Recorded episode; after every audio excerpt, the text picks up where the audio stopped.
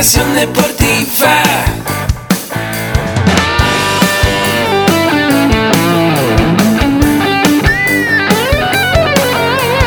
Yo soy Ahmed, somos guerreros.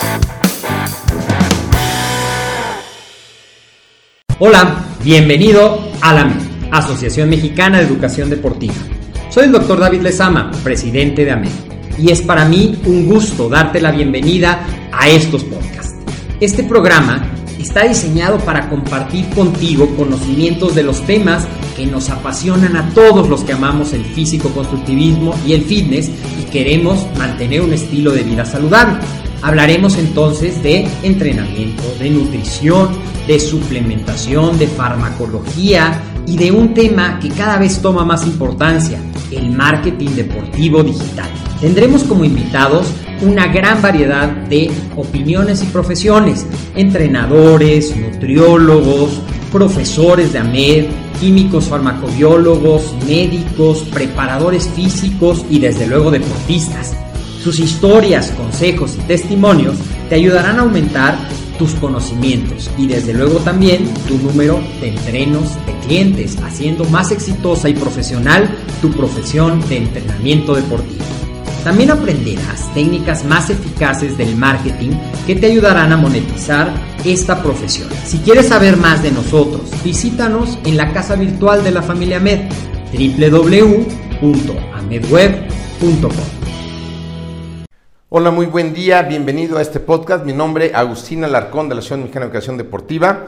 Y bueno, el día de hoy vamos a hablar un poco del gasto de energía y un poco de los temas energéticos. Te recuerdo que mi correo es mercadotecnia.amedweb.com y que este programa está patrocinado por Amed con un clic, la única plataforma que por un solo pago tú puedes pasar de no saber nada a ser un entrenador certificado en la plataforma con cursos de por vida y actualizados constantemente y viendo cuatro pilares que es nutrición, entrenamiento deportivo, emprendimiento deportivo desarrollo personal. Muy bien, pues el día de hoy quiero hablarte un poquito del el gasto de energía. Me han llegado algunos correos de personas que me preguntan, oye, ¿y cómo es eso de la energía? ¿Qué es lo que pasa dentro del cuerpo? Porque no solamente es entrenar. Dentro de nosotros, dentro de nuestro cuerpo, se producen una serie de reacciones bioquímicas para producir y obtener energía. Entonces, ¿qué es la energía? Pues la energía es necesaria para realizar todas las actividades que tenemos que hacer todos los días. Y generalmente se mide por la cantidad de oxígeno consumida durante el desarrollo de cierta actividad. Por ejemplo, cuando corremos hay un gasto de energía donde ocupamos oxígeno y que eso tiene que ver con cuántos kilos pesamos y cuánto tiempo hemos estado corriendo.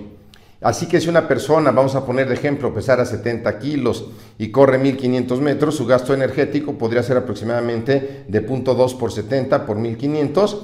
Esta es una fórmula que vemos en algunos de nuestros cursos, pero serían 21 litros de oxígeno. Entonces, cada actividad que tú vas a hacer va a consumir oxígeno y también va a consumir ATP y el oxígeno tú lo vas a consumir y cuando ese metabolismo se haya realizado, esa reacción bioquímica se haya realizado, vas a, tener como desecho agua, que es H2O, que va a ser el sudor, y vas a tener también dióxido de carbono, que es el CO2 que respiras.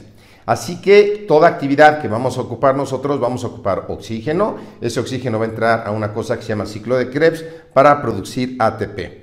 Y hay diferentes tipos de energía. Por ejemplo, tenemos la energía cinética, que es una energía asociada con un sistema de movimiento. Por ejemplo, ¿cuál tipo de energía podría ser este? Bueno, el lanzamiento a la mejor de bala, el lanzamiento a la mejor eh, con béisbol, con un bat de béisbol, a la mejor con una, una mancuerna rusa, haciendo sentadillas, balanceando, subiendo y bajando. Esa es la energía cinética que va asociada con el movimiento del cuerpo y que también la tenemos que entrenar porque muchas veces nuestra vida exige esos movimientos.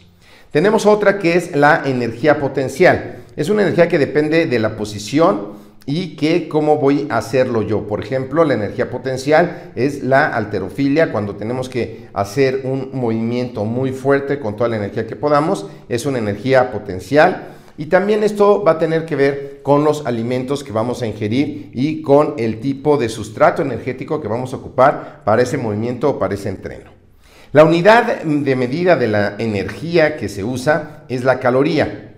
¿Y qué es la caloría? Bueno, es la cantidad de calor necesaria para aumentar la temperatura de un gramo de agua un grado centígrado. Y normalmente en bioquímica se expresa como kilocaloría. pero para términos eh, fáciles son los alimentos, pues se dice una caloría, pero serían mil calorías. Pero para simplificarnos la vida es una caloría. ¿Ok? Hay otra cosa importante que tenemos que tomar en cuenta que es el trabajo. El trabajo que es un producto de la fuerza que actúa sobre la distancia. Por ejemplo, cuando yo pongo un trabajo y voy a empujar a lo mejor unas llantas en el CrossFit, bueno, pues voy a tener que tener la fuerza, la potencia para estar empujando durante ese trabajo y también el factor tiempo, en cuánto tiempo puedo yo mover esas llantas cierta cantidad de distancia. Y ese va a ser el trabajo y también va a tener la fuerza. Para poder yo desarrollar todo esto necesito cierto combustible. Y el combustible que voy a desarrollar por excelencia, la molécula que vamos a hacer, a usar es el adenosin trifosfato, el ATP, que constituye la forma inmediata de utilizar la energía química en cualquier actividad muscular y se almacena en todas las células musculares, a excepción de los movimientos anaeróbicos alácticos, donde es eh, la fosfocreatina la que va a entrar rápido para formar ATP, a diferencia de en otros metabolismos que se va a formar ATP a partir de eh, las células grasas o a partir del glucógeno muscular. La cuestión es que la moneda energética siempre va a ser ATP.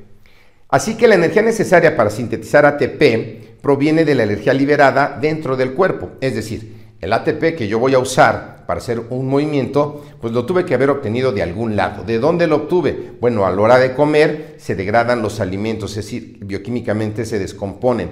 A la hora que se descomponen, algunos de estos eh, elementos químicos van a formar eh, ADP, que es adenosindifosfato, y fosfocreatina, para unirse y formar el ATP. Así que es muy importante las comidas porque es donde vamos a liberar la energía y dependiendo del tipo de esfuerzo habrá alimentos que nos ayuden para una energía de un metabolismo muy rápido como puede ser correr 100 metros, como puede ser, eh, ser jugar fútbol y en un sprint tener que correr.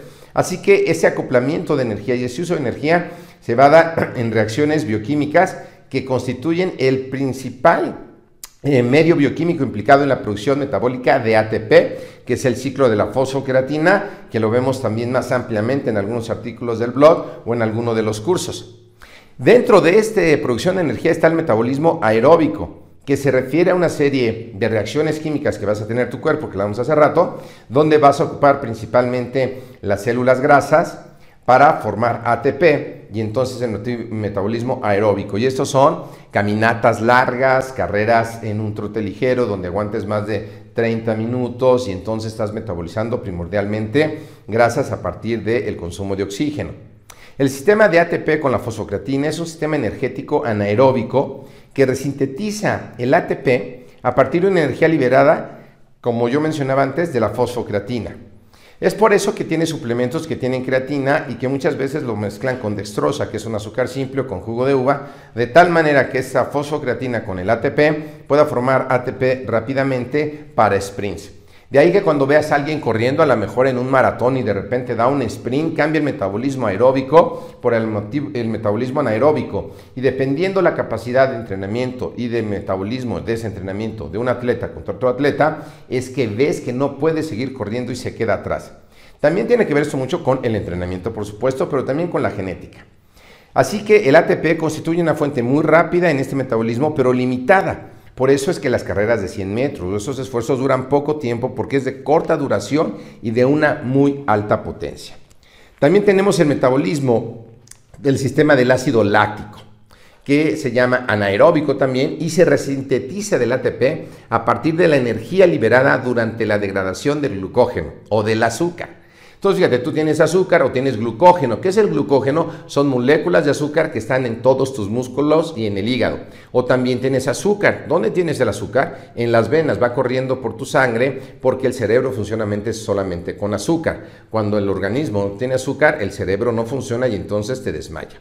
Así que cuando tú haces un esfuerzo muy, muy alto también, hay una acumulación de ácido láctico, que es el desecho de este metabolismo, y que provoca la fatiga muscular. Y este sistema tarda en recuperarse de 1 a 3 minutos. Entonces, fíjate, ya vimos el metabolismo anaeróbico aláctico, que dura unos segundos, como una carrera de 100 metros, el, metabolismo anaeróbico, el ácido láctico, que produce ácido láctico de desecho, que puede durar entre 1 o 3 minutos y el esfuerzo, y el metabolismo aeróbico, donde el esfuerzo puede durar mucho más, incluso puede durar horas, como son los maratones. Así que es importante recordar que el oxígeno se utiliza tanto en el glucógeno y también se utilizan las grasas como combustible para poder resintetizar ATP. Estas reacciones bioquímicas tienen lugar en las mitocondrias. Las mitocondrias es la fábrica de energía del cuerpo donde se fabrica ATP. Y bueno, eh, para poder fabricar ATP hay un aminoácido muy importante que se llama L-carnitina que ayuda en este proceso bioquímico que lleva a las células grasas a las moléculas de ATP para formar, digo, a las, células de mitocondrias para formar ATP. Así es que es muy importante y de ahí también que tú veas que vendan L-carnitina aunque su funcionamiento no está totalmente comprobado, pues muchas gentes postulan que sí, que es efectivo la L-carnitina para el ejercicio eh, cardiovascular y quemar grasa, pero no así para los otros metabolismos anaeróbicos. Así que el glucógeno, que es azúcar dentro de los músculos, se oxida, es decir, va a producir ATP a través de diferentes reacciones eh, bioquímicas.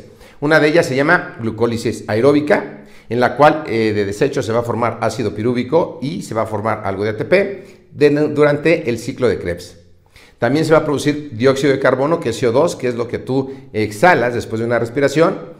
Y también se van a eliminar iones de hidrógeno con el oxígeno, es decir, formar agua. Y se va así a hacer un ciclo donde vas a poder obtener ATP y eliminar desechos tóxicos.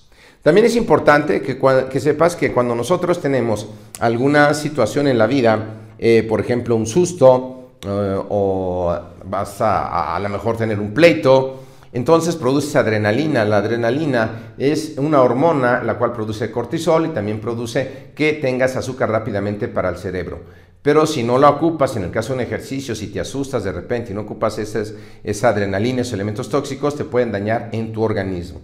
Así que también es importante saber meditar, saber decidir cuándo tengo que estar en estado de producción de energía, en estado de alerta, para poder yo usar el metabolismo adecuado. Desafortunadamente, tú conscientemente no escoges el metabolismo, sino el cuerpo, que es autónomo, el sistema nervioso autónomo va a escoger el metabolismo que requiera de acuerdo a lo que necesite. Bueno, espero que esta información te haya servido. Concluyendo, te digo que para perder grasa puedes hacer intervalos de entre entrenamientos aeróbicos con unos picos de anaeróbico o también entrenamiento aeróbico eh, continuo por largos periodos de tiempo con algunos sprints. Y dentro de eso podemos hablar del remo, que es una mezcla de aeróbico con aeróbico, el fútbol, correr también por supuesto entrenamiento funcional, entre otros ejercicios. Espero que te sirva esta información del día de hoy. Mi nombre es Agustín Alarcón. Aquí abajo te dejo el enlace de uno de nuestros cursos gratis sobre principios de nutrición y entrenamiento para que empieces tu formación en caso que no lo tengas. Y si ya sabes más de este tema, también te dejo un enlace para que conozcas a Med con un clic, la única plataforma para mantenerte actualizado en entrenamiento deportivo, nutrición, desarrollo personal y emprendimiento deportivo. Mucho gusto, que estés muy bien y nos vemos en la próxima.